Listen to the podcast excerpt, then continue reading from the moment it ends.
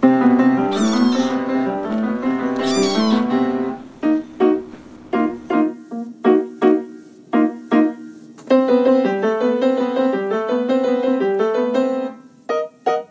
家好，欢迎收听避风塘的播客节目《猫的事务所》的第六期。我们是位于厦门的一个流浪猫救助组织，希望能借助播客的这样的一个形式来讲一讲猫咪们的故事，也让更多的人了解我们在做的事情，了解猫咪的世界。如果你想更多知道我们在做什么，我们在新浪微博叫做避风塘横线厦门猫。嗯，在公众号也是同样一个名字。那么，如果你想要领养猫咪呢，可以在公众号上找到我们的领养名单。每个月这个领养名单会更新，你在里面可以看到猫咪的照片以及它们性格的描述。公众号里面也会有给我们捐款的方式以及加入我们的方式。今天我们的嘉宾是一位资深的猫友，叫欧雅，他也是我的好朋友。大概是在很多年以前，就是养猫还没有那么普及，甚至可以说应该是城市里还没有什么人在养猫吧。就是更不用说有什么科学养猫的概念的那个时候，你就已经在养猫了，是不是？对，嗯，你说说你的猫，你都养过几只猫？大概是从什么时候开始养的？大概是从一九九七年的时候开始养猫。九七年是嗯初一、初二是吗？大概嗯初一的这个这个阶段，嗯嗯，一开始没有想要养猫，因为我不喜欢猫。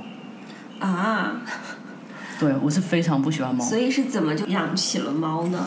我先讲一下我讨厌猫讨厌到什么地步。之前在台湾，其实我从小是跟狗一起长大的，家里有猴子、有狗、有兔子、小鸟。你是喜欢狗的人？对，我是喜欢，就家里的因素让我一直喜欢狗的人。我觉得他家里怎么可以养猴子啊？呃，那个时候他也是属于偷养啦，一只小的迷你猴，长不大的。OK，对，所以我是在一个这样的家庭环境之嗯，欧雅是台湾人啊，这边要讲。所以你之前讲的说，之前在家里应该是你在台湾的时候是对吗？对，之前那些猫常常会跑到我们家偷吃狗的饭，然后呢，狗后面陆续死了。当时我还蛮小的，所以就不懂为什么狗会死。我就想说，那一定是猫带了传染病，所以导致它们吃了它的食物以后死亡。所以我就对猫就很讨厌。我在路边看到那个流浪猫，小的时候我就会把它们吓跑，用各种方式，对，或者是丢东西啊什么的，嗯，是到了这个极致。这个程度。对，那后来来到厦门，因为刚开始来到厦门也蛮孤单的嘛。然后当时呢，在厦门如果要养狗的话，程序上蛮麻烦的。我记得当时养狗要有狗证啊，然后呢好像要一万块钱。当时养狗的人也不是特别多，那养猫真正把猫当做宠物来养的也不是特别多。为了父母就不给他们添麻烦，就选择了养猫。那我第一只猫是白色的波斯猫，重点是它有两只不一样颜色的眼睛，异瞳。嗯，对，所以异瞳会有什么身体缺陷吗？当时还不知道，所以为什么我叫它都听不见？通过了跟这只猫的几周的相处，还不是一开始发现，我发现怎么叫，我给它取的名字怎么叫都不会理我。然后呢，要吃饭的时候叫也是听不到，都是忽然间跑过来吃饭。后来我就测试了，我就拿了一个大的锅子在他耳边拼命的敲，他完全不受任何干扰。然后我才知道，我 太好笑了。然后我那个时候就开始去查阅，当时那个互联网查询这些资料还不是特别的发达，所以我只能去新华书店、去阳光书房去买一些书籍，才了解到原来这样子的一头猫有很大比例上面它是失聪的。嗯，对，龙猫。那也因为这样的关系，你会发现这样的猫它在精神的层面上面，因为它跟你的互动跟交流，它只能通过一些动作。嗯，它少了一个维度的交流。对，并且那只猫我不知道是它个人个个人的因素、各猫的因素，还是说它自身的因素，它蛮自闭的因。素不就是自身的因素吗？个个人各猫，OK，我要就是因为它自身的因素。对，我不知道是不是这个原因导致的，但就是说跟饲主本身就跟我跟我们的家人的互动并不是特别多，嗯，有一些奇怪的行为，在我当时看来，因为那个时候我也还小，会乱撒尿，所以我们家经常就臭烘烘的，都是猫尿的味道。到后来，它其实失踪过非常多几，就非常多次，怎么找也找不到。你没办法叫它，你叫它就它也听不到跑。出去吗？跑出去，因为当时呢，家里在住的小区嘛，三楼、四楼这样子，而且没有做任何的围挡，哎，那个时候有做绝育什么的概念吗完全没有这个概念。？OK，对，那个时候的医它是生，公还是他是公猫，嗯？你可能发情就跑出去去是吗？对，就经常跑出去，跑到我的同学的家里面的仓库啊，或者是跑出去啊。我同学经常就去按我们家楼下的门铃，就是对讲机。哎，你的猫又跑到我们家仓库了，赶快来抱！就很经常这样的，所以我们也很苦恼。所以当时就慢慢不太喜欢那只猫。那也是我第一次养猫的经验。那养猫之前，我会有各种幻想，我的猫会陪我上厕所，会陪我洗澡，会陪我吃饭，会陪我一起睡觉，躺在我的身边。都没有，完全没有，所以猫只是不停的离家出走，不停的离家出走，然后还只会吃饭，然后乱尿尿，对，所以就觉得，对，是不是不适合养猫？嗯，但是其实，所以其实呃，为什么以前农村的人他们都是呃让猫随便跑出去？其实也是有原因的，因为猫你没有绝育，你就是没有办法把它圈在家里边，因为它就是会乱尿尿什么的，所以其实这都是有原因的，是。也是后面随着去看一些养猫的一些书籍，了解一些知识以后，才慢慢知道。哎，所以那个时候台湾也没有这样的普及的知识吗？有啊，可是那个时候我还小，而且我大部分嗯生活的地方、生活的时间都在厦门。OK，嗯，对。所以白猫后来怎么样？后来我们就想，那有没有什么方式可以让它的精神层面上面更柔软一些吧？比较不会一直想跑出去。我们就养了一只猫。哦，给它做伴。对，想说给它做伴。养了一只母猫。但是不懂得看公母，所以又养了一只公猫。所以是两只公猫一起到处乱撒尿，然后大的猫还会带着小的猫去偷鱼、偷鸡蛋，然后那个鱼去哪里偷鱼啊？就我们比如说刚杀好的鱼放在那边准备要下锅了，哎，鱼不见了。然后很可爱。然后还有就是，他会偷鸡蛋，那鸡蛋一整包一摞放在冰箱上面，整袋拖下来，然后拖的到处都是。那全部打碎了。全部打碎啊！所以我们当时擦那个地板真的是要晕过去，而且是我们旅行了三五天回到家里，我们那个家里就放了猫粮，后来已经慢慢有猫粮的概念了，就放了猫粮。哎，奇怪，回到家怎么整个地上都黏糊糊，已经干掉了那个蛋蛋汁。臭掉吧？嗯，是。天哪，这是灾难！对，所以太灾难了。小只那只本来很乖，但是被他带坏了。他去偷鱼，他那只小只就在后面等着吃鱼。小只是什么花色？虎斑。哦，它们分别叫什么名字？嗯，第一只猫叫皮皮，还真的是很皮。嗯。第二只猫叫球球，因为是橘猫。球球。对，然后第二只猫因为橘猫嘛，所以也真的也是公的，也胖的特别快。嗯。虎斑还是橘猫？虎斑橘猫。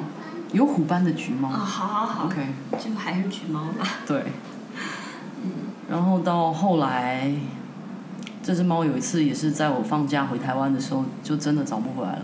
那找猫的过程中，当时没有朋友圈，什么都没有，所以我们就用寻猫启事，留下电话，留下照片，自己排版，把照片放上去，然后还有悬赏金额，都有找回来。但是最后这一次就真的没找回来了。然后也很难过，那所以后面又生一只猫啦，又养了一只。所以丢的是哪一只？丢的是白色的这只皮皮，听不到的这只龙龙猫。其实它在外面很难生存吧？如果是它是龙猫，对，会很难生存，而且一定会被欺负的很厉害。后又养了一只是哪位？又养了一只叫做多多。嗯，起名字还真的是非常的简单随性。对，非常随性，后面还有更随性的。OK，那 对，然后之后，嗯，因为还是没有一个节育的概念啦，当时也还小，然后所以多多进来了以后，他们两个又又生了孩子，然后生了孩子呢，当时厦门的习俗就是送猫的话就送一包糖果嘛，反正每次生完猫就是收到一堆糖果这样子。什么意思？就是你们家生了猫，然后别人送你们糖哦，你送猫给别人，然后同时要附带。别人要糖给你们糖，对对对对对对，有这样的一个习俗。从来没有听过。哦，所以我我就是养猫养的比较早的那一批 人嘛。对，然后以前吃的东西也比较简单啊，猫粮那时候还没有的时候，就是吃鸡肝啊、吃鱼啊，然后拌饭啊这一类的，玉米啊。生的吗？呃，熟的，熟食，熟食。对，猫粮那个时候也只有，就是现在最便宜的那个市场看呃超市看得到的那个牌子。伟家伟家猫粮是吧？对对对。这个我们可以放在待会再说。OK，在养猫的这个过程中也遇到很多问题啊，就比如说皮肤的疾病啊，啊生育啊，因为我从来没有接触，我没有接生过猫，我是很紧张很害怕的，我也不知道能不能碰它的猫，但是最后发现母猫。天生就有这个能力，他可以自己很有主意的，对他自己会处理好。嗯，对，然后也有夭也有夭折过，也有夭折过猫，对，但是那时候都太小了，不知道怎么处理。球球和多多生了一窝小猫，嗯，生了好几次。啊，好多窝。基本上一年有至少一窝吧。那后来有留下来的吗？到了第三次的时候留下来，但是那个时候所以你们家就有一堆猫了。啊，这这是讲到另外一个一个故事了。嗯，我们后来搬了一个家，然后到二十几楼，一样没有做遮蔽，二十几楼。但我妈又比较介意养猫不要放在家里啊，去抓沙发呀、或者是说乱乱尿尿啊不要放在家里的意思是？就是放在阳台养。哦，然后又没有做遮蔽，二十二十一楼、二十二楼这样子的一个高度，所以有一天半夜就忽然发现说猫不见了，嗯，门没有关好，猫不见了。这段故事你以前曾经当灵异事件跟我讲过，我记得。要用灵异的方式讲嘛，平常那个门都有关，然后晚上有时候我妈会出去玩嘛，然后有一天回来，我是隔天早上才发现那个门没有关。那天之前其实他们刚生了一窝猫，大概有五五六只，还没断奶。然后早上起来我就找不到我的猫了，那两只大猫都不见了，怎么叫我都没有回应。那最后有听到一个声音，呃，我们住的这个地方的两个大楼中间有一个连接处，非常高，我们住二十几楼嘛，然后这个连接处大概在高三四层，在一个这样的一个地方，我当时根本没有办法救他，然后我也不敢打电话给消防队，因为当时养猫的不是那么多，在台湾我可能会打电话给消防队，但是我当时我不敢，我也找了保安，保安也不知道怎么办，最后我跟我们家阿姨就准备了一个箱子，大箱子，然后呢跑到某个楼层把那个箱子弄出去，里面放了罐头。在那之前，其实我已经发现我有一只猫已经在已经掉下去了，那只多多已经掉下去了，都看到吐血了。那就剩下球球在那个上面徘徊，拿了箱子要去接它，好不容易它跳进去，但是箱子断了。当时我已经在楼下了，所以我是亲眼看着我的猫从上面掉下来，还嘣一声。所以那个也对我后面造养猫也造成蛮大的阴影，我经常会回想到那个画面。也因为这样子就留了很多猫下来嘛，那我这个人对动物又比较有感情，我又有信仰啊。当时对着那两只猫，我就承诺说，接下来剩下这几只猫我一只都不会送走。嗯那有几只？大概有四五四只还是五只这样子。对，那那两只猫后来走了，当时埋它们也是一个很大的问题。我记得我当时拉到扛着那两只猫的尸体到金榜山上面去埋，还被人家赶赶来赶去的，就不让挖不让挖不让挖，因为金榜公园它毕竟它有它的规划嘛。那个时候我才初二吧，所以小朋友哎、我也还是小朋友，所以我一下子面对这样的，我还蛮受不了，所以我在家里哭了一个礼拜吧。那些猫就每天哇哇叫啊哭啊，然后因为那些猫等于还没断奶，所以，那你还要喂奶什么的。对，所以那阵子真的非常忙碌又很辛苦，然后你学还习应该很差吧？嗯，我学习我那阵子学习真的很不好，因为我情绪受到很大的影响。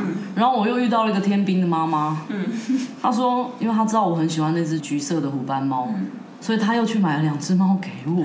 啊，你妈真的很很随性哎。我哎、妈真的很随性，我妈只是觉得说可以，可能可以转移一下我的注意力。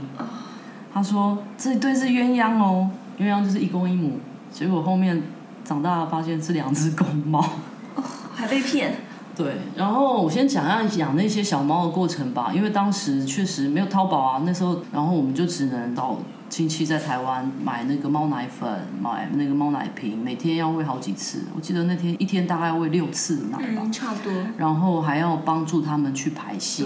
我一个人当然没办法，所以我跟我奶奶就每天都在 照顾那些 baby 猫。对，所以慢慢长大了，一直到他们睁开眼睛爬来爬去，所以我们家那个时候就有六只还七只猫吧，在家里。那家里小猫的时候还好，可是如果猫长大了，就我妈又开始抓狂了，我就觉得哇，太多猫在家里了，然后又会。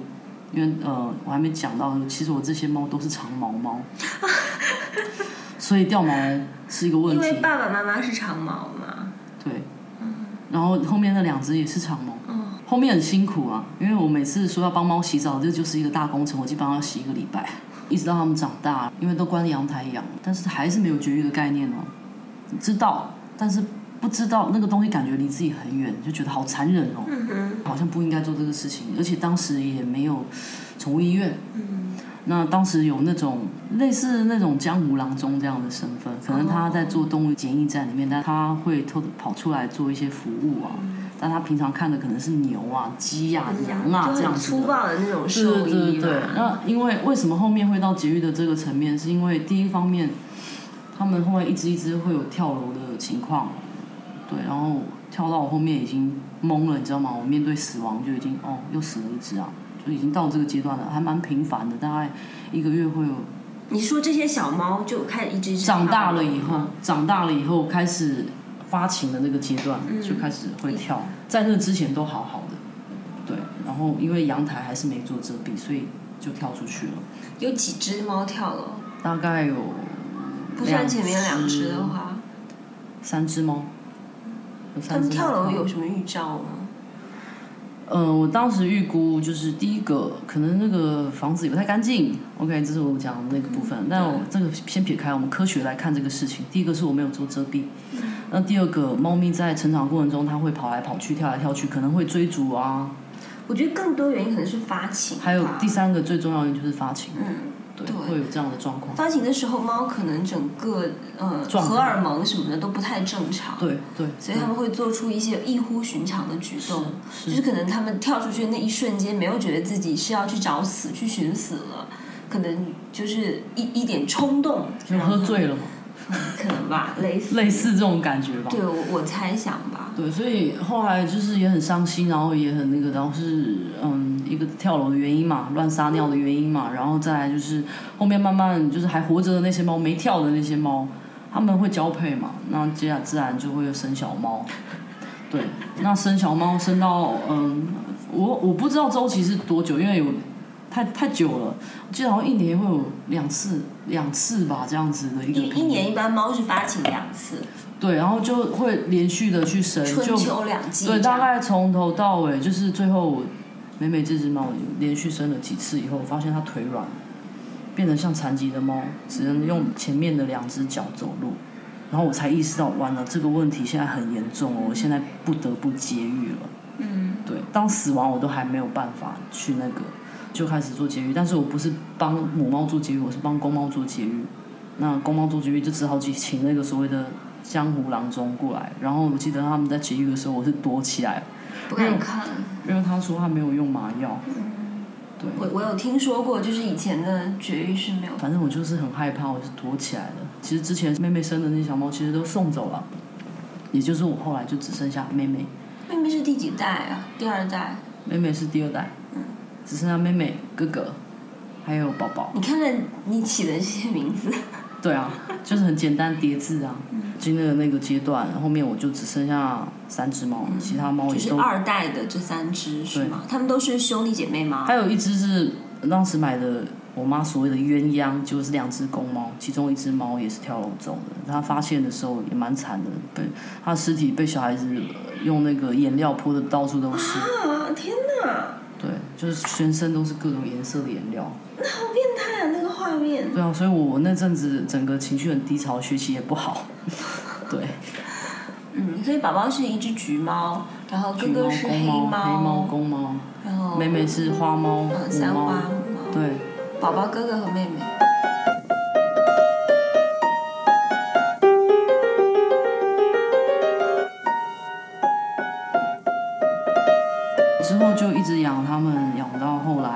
中，我就是去画室嘛画画。有一个我慢慢成长，然后又比较没有办法在他们身边陪伴他们的过程。然后这个过程就是由我家人帮忙带养，帮忙照顾他们。然后一直又到我去新加坡，有一次回来以后家里搬家，搬家的过程中就拉了一张很脏的沙发，人家朋友送的那个沙发，结果里面有跳蚤。所以我在新加坡的时候，我妹就跟我说：“你什么时候放假？你赶快回来，我们快被跳蚤咬死了。你的猫有身上有跳蚤。”后来我回来发现有源头，就一定应该应该是那个椅子，因为那个椅子之前有狗睡过，是在工厂的一张椅子。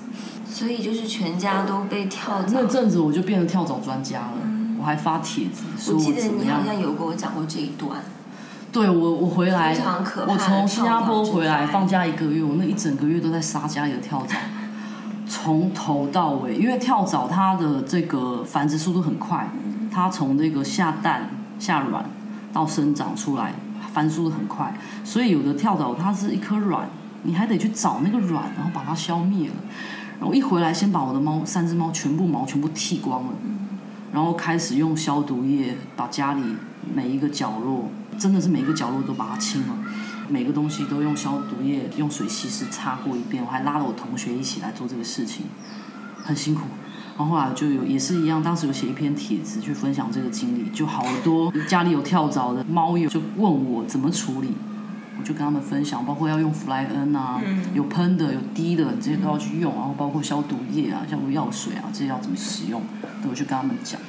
就那阵子就是跳蚤专家就对了，我还去研究它的跳蚤生长的周期什么的。然后呃，那也就以为这样就没事了嘛，对不对？就弄好了，好没有跳蚤，OK。那我后来又回到新加坡读书啦，又有一年，我妈说要搬家了，然我记得是有一次猫丢了，是吗？对妹妹不见了，然后我就很着急，我说怎么办？然后我又不能马上回去，我当时还在读书嘛。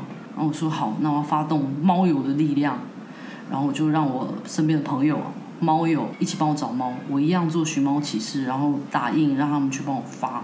当时也有问过当时避风塘的一些朋友，然后他们就说：“哎呦，你那时候已经认识避风塘了，其实避风塘刚开始的时候就有接触啦，包括我猫节育第一次节育的时候，呃哦，后面在节育妹妹的时候，我都是让避风塘的猫友陪我一起去的。后来后来就发动大家帮你去找猫。都没找到，也有人说，哎，我跟你讲，我在那个百那个什么百家是百家村吗？什么什么村百家村？百家村那边呃看到一只猫，然后我还叫我朋友去看，结果根本不是，就那时候你住是很像。哪里啊？我那时候住在莲花，那怎么会跑到百家村去？所以我就觉得很扯，我就觉得很扯啊，我就觉得超级扯的。就是但是就是不放弃任何一个机会，都要把它找到。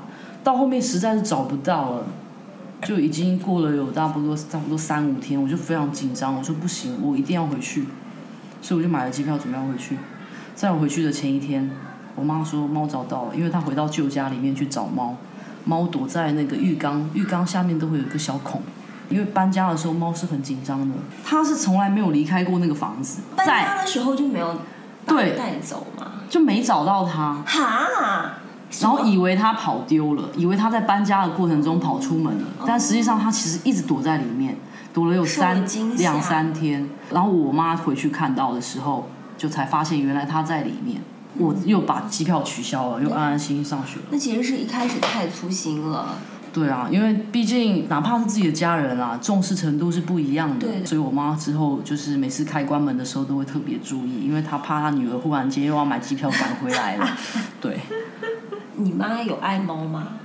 我妈是爱屋及乌，嗯，所以她其实你如果不爱的话，她其实并不爱猫的。她喜欢动物跟她互动，但是她不想要负责任。哦，她应该不会听这期节目吧？对，然后他没关系，我一定会转发给他听。对，揭发他的恶状。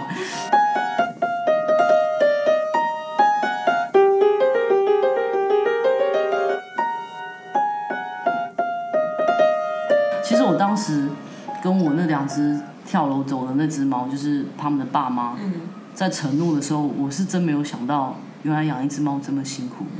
因为可能大家都看到养猫光鲜亮丽、开心、可以炫耀的这一面，但实际上到他的那个中老年以后的各种状况，不是一般人能够承担的。所以我最近也常跟一些猫友在分享，我说你不要同时养同年纪的猫。对对对，这个不是每个人都知道。我前两天还在朋友圈发现有个朋友一下两养了四只猫，我其实蛮想跟他讲点什么，但是因为他已经心意已决了，所以我就觉得好吧，那就祝他们健康成长。我们避风塘有一个女生，嗯，她也是做了很多的救助，救助了很多猫。那她现在家里边就是有好几只猫，都到了差不多开始发病的年纪。我觉得这真的就是会非常辛苦，是真的嗯非常辛苦，不仅是体力上，还有经济上的消耗，其实都是还有精神层面的折磨。对，所以就要讲到你的猫后来生病了，这三只。在我回来了以后嘛，就慢慢发现它们有生病的状况。那生病的状况一开始是从各个上各个身体的不同，就是它开始变得喝水喝得很频繁很多，它的猫砂很黏，尿量很大。很黏是什么意思？你一般挖猫砂的时候，你在做分离的时候，其实是。很容。易的，但是它会变成很粘稠，为什么？什么意思？因为它有糖尿病。哦，糖尿病的话，它的尿液会有一定有一定的变化，呃有一点点稠，所以不容易那么不那么容易。它一样会结。块，但是很容易分散，嗯会散落。以之前可能有的人会说啊，你是不是买的猫砂那个结团的能力不够，结团的能力不够强？但其实不是。其实糖尿病这件事情，我一直都觉得离我很远。当时我还不愿意接受，我觉得糖尿病就是一件吃药就能好的事情。但是我没想到它折磨了我好多年，然后就慢慢去了解糖尿病是怎么回事。厦门之前是没有什么猫专家、猫专科的，这两年才有嘛。糖尿病这个病例上面的操作经验，很多在厦门的医生操作经验并不是很多。我当时去的那个医院，他们诊断出糖尿病，他还要翻书在想怎么样医治。哦，然后我们看到这样子，我们有点慌了。他说没事，这个就按照上面就是要补液，因为你现在已经血液里面的一些指标已经有混乱了，所以你要补充营什么什么营养，就这样子补充营养，补充了三天，我看我的猫的脸色已经变成绝望的感觉，因为我当时也很绝望，我不知道该怎么办，因为我有一些我宗教信仰，我就去问一些朋友，后来有一个阿姨就跟我讲说，那家医院救不了他，你要换一家医院。所以我后来就换了一家医院。那家医院的医生是看过，可能之前他在别院有操作过经验，但是经验也不是特别多，他知道应该怎么做。对，自始至终，其实我在医院的部分，我并没有找到一个合适适合我治疗我的猫的医生。我更多的是后来我自己通过网上去找一些资料跟文献，包括猫友的分享，北京的、上海的、广州的，包括跟当地的医生有操作经验的医生去做沟通。那因为毕竟我们是在外地，并且你在那边他赚，你在另外一个地方他赚不到钱，所以他给你的服务很有限。这我可以理解的，一般电话是没有这样子的医疗服务的。包括我还到台湾的台大的这个医院去找医生，也没有办法给我很，他说这个东西都要现场看。还要看它的指标、血常规、生化方方面面，然后再做。因为糖尿病是要做曲线图的，它的饭前的血糖跟饭后的血糖跟这个过程中的血糖的变化，然后到后面要开始施打胰岛素，都是跟医生的本地的医生去讨论出来怎么样去施打，然后自己慢慢摸索。包括买的这个针，然后买的这个胰岛素，我们都是通过网上的各种资料去总结、去整理出来，适合长期医疗的一个方案。所以之后的几年，基本上都是我们自己去照顾猫，定期带猫去做检查。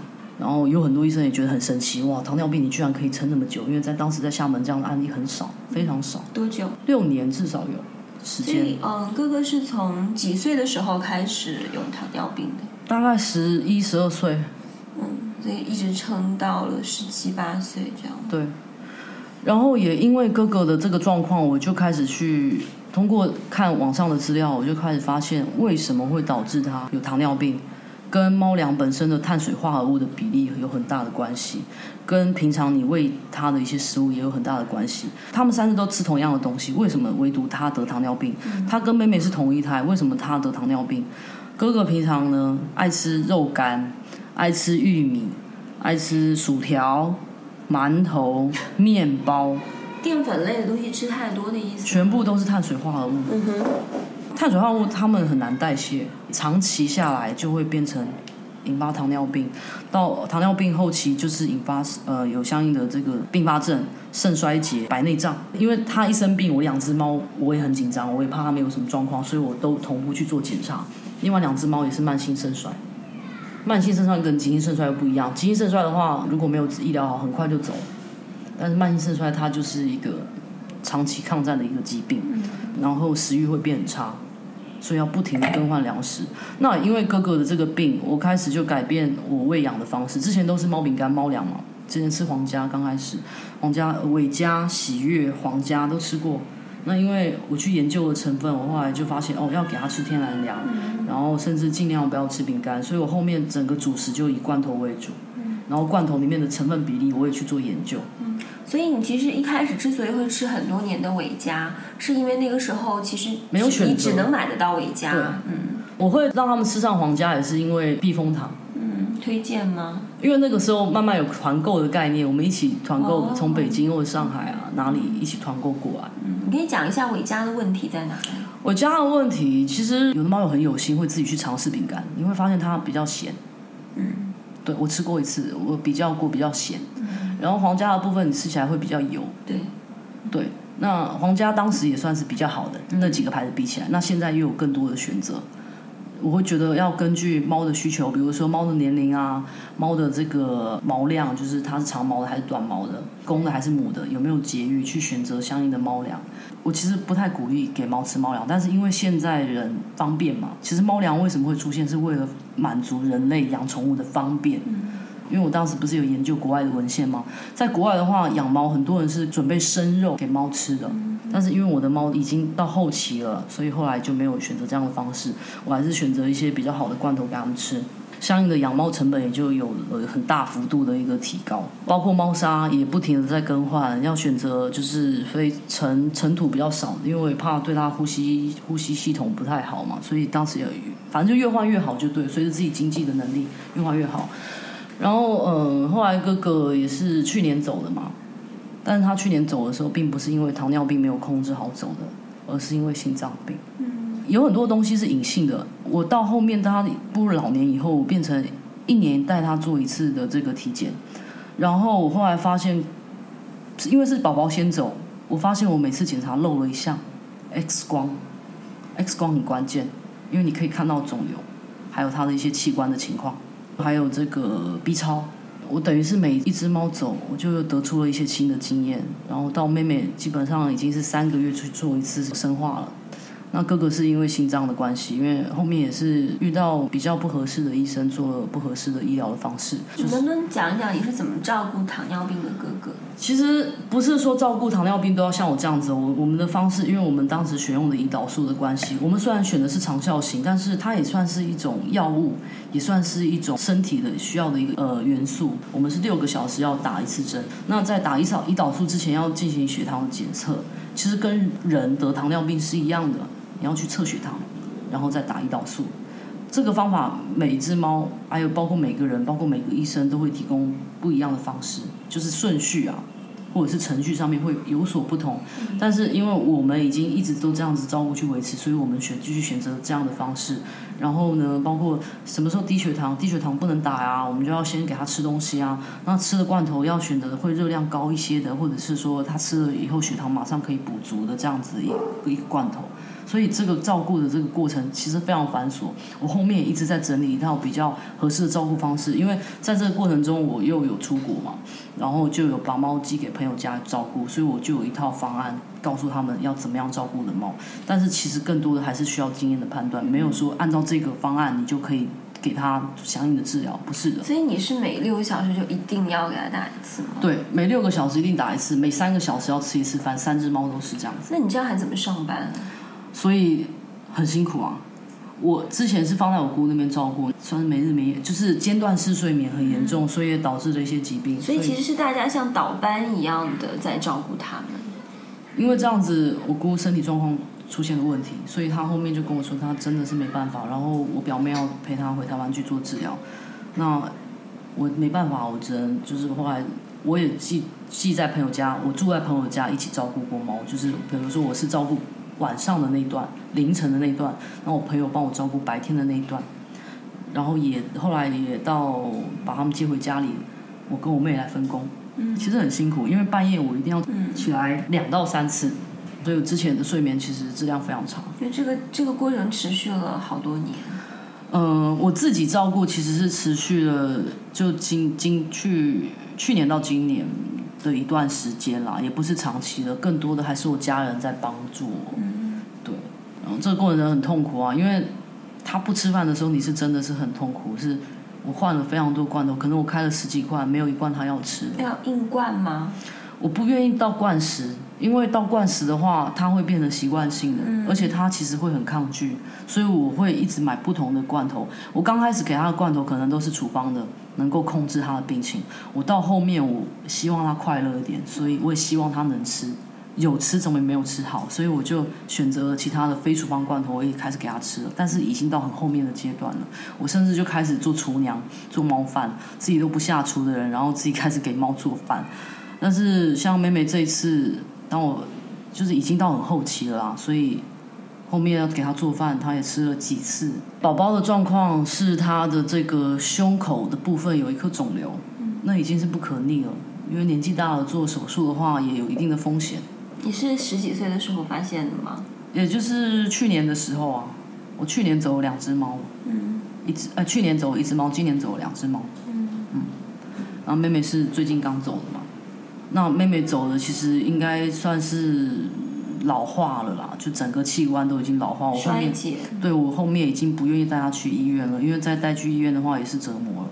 我带去医院就一次只能看到那个报告，然后那个指数不漂亮不好，然后医生提供的方案就是保养保健，因为你在做任何治疗也只能这样，只能说去维持它的生命。它是三只里面吃饭最可怕，就是最困难、最难喂养的一只猫。所以前阵子你会看到我朋友圈，我会去喂流浪猫，是因为它真的浪费了很多的罐头。那我觉得那就帮他做点事情嘛，把那些罐头拿去别的小，我是骑车骑到别的小区去喂猫，因为我们家楼下的小区猫都没有几只。我觉得大概是从某一年开始，我就几乎很难约到你，就是就除了你谈恋爱的部分之外，你就是呃下了班就要赶紧回去照顾猫，然后晚上也不能出来，因为要照顾猫。对，其实你牺牲了很多的时间，然后包括金钱，呃，花费了很多的金钱，因包括为那个时候工作你在你你去就是到处去找那个罐头，找适口的罐头啊什么的。包括找针啊，连那个针我也是买那个最细的针，希望他们注射的时候不会那么疼痛。嗯包括测血糖仪，我也换了两两部了。嗯所以我对于糖尿病就会有一定的认识。那哥哥因为后面是有白内障，所以就眼瞎了嘛。那妹妹也是在上个月也是忽然间失明了。哥哥是慢慢失明，妹妹是忽然失明，那忽然失明应该对他们打击很大。很大，他就一直叫，他很不习惯，很难过。嗯就我是他的导盲犬，比如说我放这个食物的时候，我会比如说这个是玻璃的，我就会敲两下，让他记住这边这样就吃了，那样就是有水。嗯，对，这也是慢慢去研究的，不是我现在讲的很轻松，对不对？但其实这个过程，无论是找药、找还是找胰岛素，还是找这个那个，包括他失明以后的各种照顾方式，都是经过了很多讨论跟研究出来的最好的一个方式。嗯，对那你大概是什么时候开始想死亡这件事情？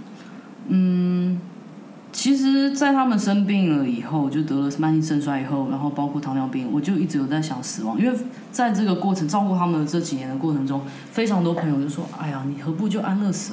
我这些朋友包含有养猫跟没有养猫，他觉得你有必要为了一只猫牺牲掉牺牲掉你这这么多的时。间、金钱，因为基本上我之前存的钱都在他们身上了。嗯对，所以我就是花真的花了蛮多心思，包括精神层面，包括对家人的一个愧疚，因为确实他们帮了我很多。嗯，怎么说呢？一个责任吧，因为我答应他们爸妈要把他们照顾好，当时才十几岁，我从来没有想过照顾一只猫这件事情是责任是这么重大，就跟照顾小孩子一样，我就会想啊，如果我有小孩，我小孩也十七八岁了。然后一直到嗯他们走，一直一直慢慢走，我也慢慢的去接受跟面对。当然也会，我会跟他常跟我的猫讲话，说如果你很不舒服，该走的时候你就走了，嗯你不要为了说要陪伴我们，所以在我们身边。我说因为这样子你很不舒服，我们也很被折磨。嗯我就会常跟他们去讲这个东西，特别是妹妹这一次走，其实还蛮突然的。她也是吃饭嘛，开了十连续开了十几罐头都不吃，然后我就会生气，我情绪上也会受到一些波动。我就觉得你为什么要这样？我知道你生病，可是我还是希望你好好吃饭，不然你就会死，你知道吗？我甚至都跟他讲，就是刚刚那些话。我说，如果你真的很不舒服，你不要一直想着我要留下来，我要留下来。你该怎么样的时候就是要怎么样了，不要舍不得。对，就我跟他讲的那句话，大概一个礼拜吧。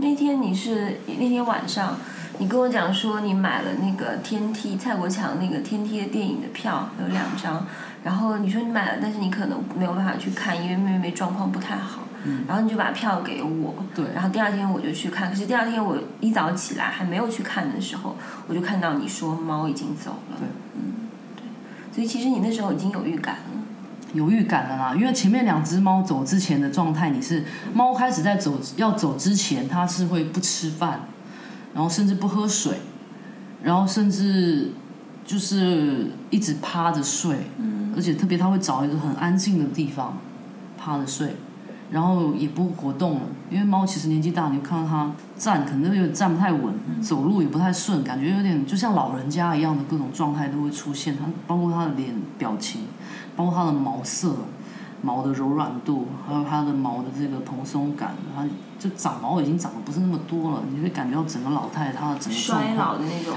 对，就是一个衰老的状态。嗯所以其实那时候跟你讲，我是有心理准备啊，只是说我会怕的是说他走的时候没那么快，因为像哥哥走之前，他有得到心脏的疾病，所以嗯，走的之前是蛮痛苦的，因为有很多人也很反很反对我的这个做法，就是我不我不安乐死。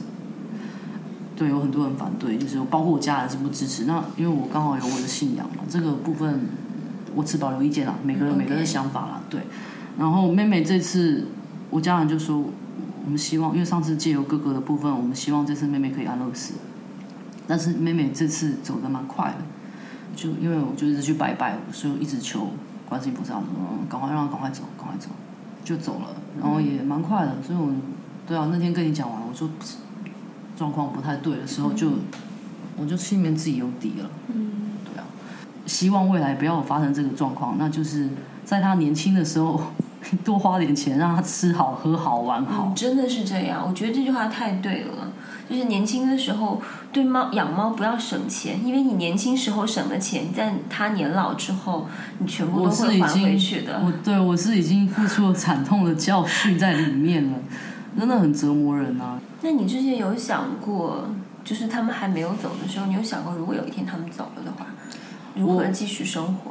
其实我我自己先去查了，猫的寿命最长，我记得我查到二十八岁，所以我已经做好未来的规划，它是会活到二十八岁。然后二十八岁之后二，十八岁也太久了吧？谁没有其实我因？为借由养他们，我已经把事情想到最坏了。可是是最好吧？这哪里是最坏？二十八岁是最好的状况。如果他不生病，这是最好的状况。可是如果他生病，对于我家跟我们家人跟我，生命又不可能活到二十八岁啊！真是的。哦，你看嘛，当时其实医生也不看好他糖尿病会活那么久，肾衰竭会活那么久，他们也多活了好几年啊。我之前是有想说，嗯，他们哪一只会先走？但是结果顺序都不对，跟我想的顺序都不一样。嗯我以为哥哥会先走，嗯，结果没想到最乖的那只，就是按时吃饭、不吵不闹的那只先走。然后在我的猫走了以后，其实我到现在也没有完全走出来啊。嗯那我就觉得，嗯，像这次有跟避风塘有协有协助一些小的一些工作，嗯我觉得好吧，那就把我这份爱用其他的方式去给更多的动物吧。你觉得你以后还可能再养猫吗？我觉得短期内应该不会。你这样子算嘛，猫平均寿命二十年，我现在三十多嘛，我再养的话，我在它老年的时候，也就是我五十几岁，我那个时候有没有能力像现在这个体力熬夜？因为我我已经想到最坏，他可能会生病，当然我希望他不要生病，但也有这个可能。所以我觉得是不是有其他的方式去帮助更多的动物，帮助更多的猫？嗯对啊，因为我已经养过，前前后加起来我已经养过十只猫了，所以对于养猫这个体验感跟在这个过程中获得的喜悦，够了，我已经觉得，嗯，就已经很就尝透了。对这个经验已经也很丰富了。我现在是没有猫的人，对呀、这岂不是会觉得生活？咦，其实我有想过这个问题啊，因为我的猫现在八岁，就是刚好步入中年呐、对，呃，我有想过说我的猫可能有一天死了，然后我可能会很难接受，然后我一直想说我要去处理这件事情，这种情绪的办法就是我要迅速再养一只猫，然后呃，就是让我心里那种情绪可以被另外一种心情给压住。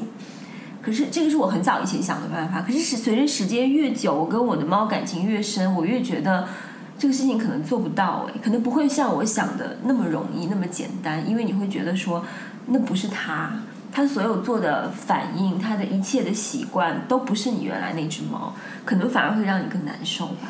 其实这个有非常多方式啊，就像我现在选择的方式，就是我暂时就先不养，有可能未来哪一只猫或者是哪一只动物跟我有缘分，这个我没有办法说。对，但我觉得一切方法都没有办法抵挡夜深人静的时候，你的枕边没有一只猫这件事情的那种带来的孤独感吧。你知道我养猫，我发现一个好处，因为我以前怕鬼，当有任何声音或任何动静，你就说一定是猫，啊你就可以有一个解释哦，让自那我己不害怕。两者都有。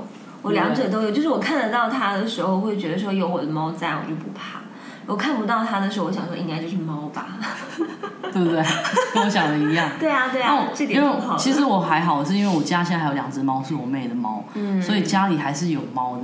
但是那种失落感，你说还在不在？还在，但是就是要通过自己的情绪就是转化。那不是它了，对，那不是它。然后也有人就是会不理解啊，你在难过什么？你为什么走不出来？那你已经没有这么大的压力跟负担了，但是你会觉得，因为什么人呐、真是的，就会觉得这是一个好事。其实这是一个无法理解我们这个世界的人。其实确实，就从理性的角度来讲，这是一件好事。他们本来就不是一件理性的事情啊！他们说，他们说啊，你这只猫，你们这三只猫活那么久走了，是喜丧哎、应该要庆祝的。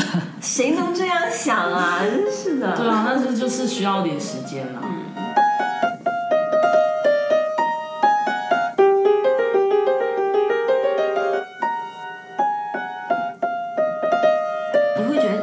些东西会让你觉得痛苦吗？我上次在电影大纲，我哭了好久。哦我记得，我记得。我上次就我，我有让欧雅就是在讲之前列一个大纲，然后他就列了一个非常长的大纲。对我说我有我们有限的时间根本没有办法容纳，诶大概有多少条？你还记得吗？二十三，二十三条，然后他写的非常的详细。看完之后，我第一个反应就是，完全这就可以出一本书啊！哦，不是二，三，是二九。二九我。我 PO 到，因为我我就怕你被你砍掉嘛，然后我就 PO 到朋友圈，就很多人问我说要出书。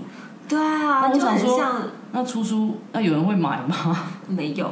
对啊，嗯，我我觉得因为它是很个人的吧，所以其实嗯，不如就把它写下来或者讲出来。后来我就让你从那那那么多条里面选出六条来，嗯，在在我们节目中讲。所以你觉得你今天大概讲了百分之多少我？今天已经精简了很多。嗯，有讲到百分之二十三十有啦，重点都有讲出来啦。因为过程就不用讲，如果有人想了解的话，我再分享嘛，就是一些解决问题的一些方法嘛。其实我今天本来想让你讲一下你照顾猫的繁琐跟痛苦，然后吓退那些你知道就是想养着玩一玩的人。其实我讲打老了以后打胰岛素六个小时打一次，然后你有时候你在外面逛街逛了一半，哎，对不起哦，我要去回去打胰岛素了啊，对不起，我要回去喂猫了，然后到十二点，哎，对不起，我等一下半夜还要什么。其实，然后所以后面我身边的朋友就知道，哦，他要去回去照顾猫了。嗯，一定要把他们吓退吗？就是让他们认清现实，不要只看到猫一时的可爱，因为其实微博上呃养猫这件事情的流行，让很多人跟风去养猫。那其实这对对救助组织来说是好的，因为有更多的人来领养我们的猫嘛。可是呃，他们的后续的那些不安的状况，可能要过很多年才会表现出来。我觉得归根到底，可能真的就是我们两个常讲那句话，就是猫各有命。什么鬼？怎么 怎么是这样的 ending？这不是我要的 ending。真的，我真我真常常想这句话，就有的时候你看到一只猫，你想救而而真的当下无力去救，或者说你可能只能隔着网络看一只猫的悲惨的境况，然后你无力帮助它，或者说你可能听说一只猫的嗯怎么样的被虐待的事实等等的，那个真的就是你只能用这句话来安慰。另外还有一个就是走失的猫狗的部分，其实有很多人走失了就没有认真在找，就说啊，那就走就走了嘛，我就再买一只或者是再养一只。但是实际上其实你是应该要你要找猫，其实只是看你有没有心而已。嗯，你看现在朋友圈每天都会有看到很多猫啊狗啊走失的呀。那最后他们其实下场还蛮惨的，因为家猫或者是家狗，其实流浪了流浪到外面，它是没有生存能力的。有很多猫狗丢失，然后艾特避风塘的微博请我们转发。其实我我最近都没有转，而是我会给他们发一段话，告诉他们怎么去找猫，而不是说你来发微博。我觉得发微博真的没有用哎。朋友圈可能还有点对，朋友圈可能有用，其实更有用的是你打印传单去你的附近贴。微博上有几个人在你小区里你一定要啊？扫小区，扫楼，是的，然后要问保洁阿姨、问大妈、问保安，因为他们会知道。其实我的猫走失过很多次了，包括哥哥 走失过被人家抱走，你知道吗？最后也是有找回来，也是通过那个小区的打扫的阿姨才找到的。